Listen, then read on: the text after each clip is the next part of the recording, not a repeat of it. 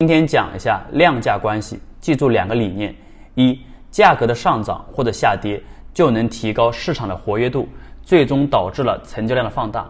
那这句话的意思啊就很简单，股价大涨和大跌，散户才会追涨杀跌，成交量才会跟着放大。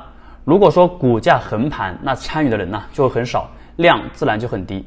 二，站在主力和机构的立场来说。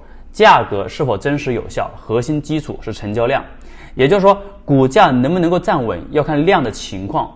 如果没有足够的买盘来承接筹码，说明价格是无效的，就等于我手里有筹码，但是我不知道卖给谁，我一卖，价格就被打下来。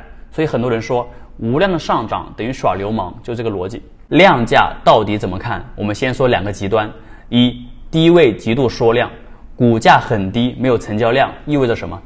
意味着市场没有人愿意参与这只股票的买卖，那对于主力来说，这就是很头疼的问题。没有人参与买卖，意味着没有对手盘。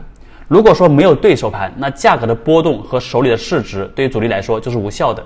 所以主力这个时候就不会再继续打压股价，因为都是自己玩，没有任何意义。所以低位的极度缩量，大概率就代表了股价见底的信号。二，低位极度放量，刚才讲了。低位缩量代表没有对手参与，意味着股价的见底。那这个时候主力怎么办？必然就要抬拉股价，吸引对手盘，从而提高股票的流通性和对手交易的积极性。开头两个理念我就说了，价格的上涨就会导致成交量的放大，所以股价从底部上来之后，成交量放大，这是正常情况。但如果底部量能过于巨大，也就意味着对手有条件在这个位置拿到足够的筹码。啊，这个有点深奥，好好去思考一下这句话。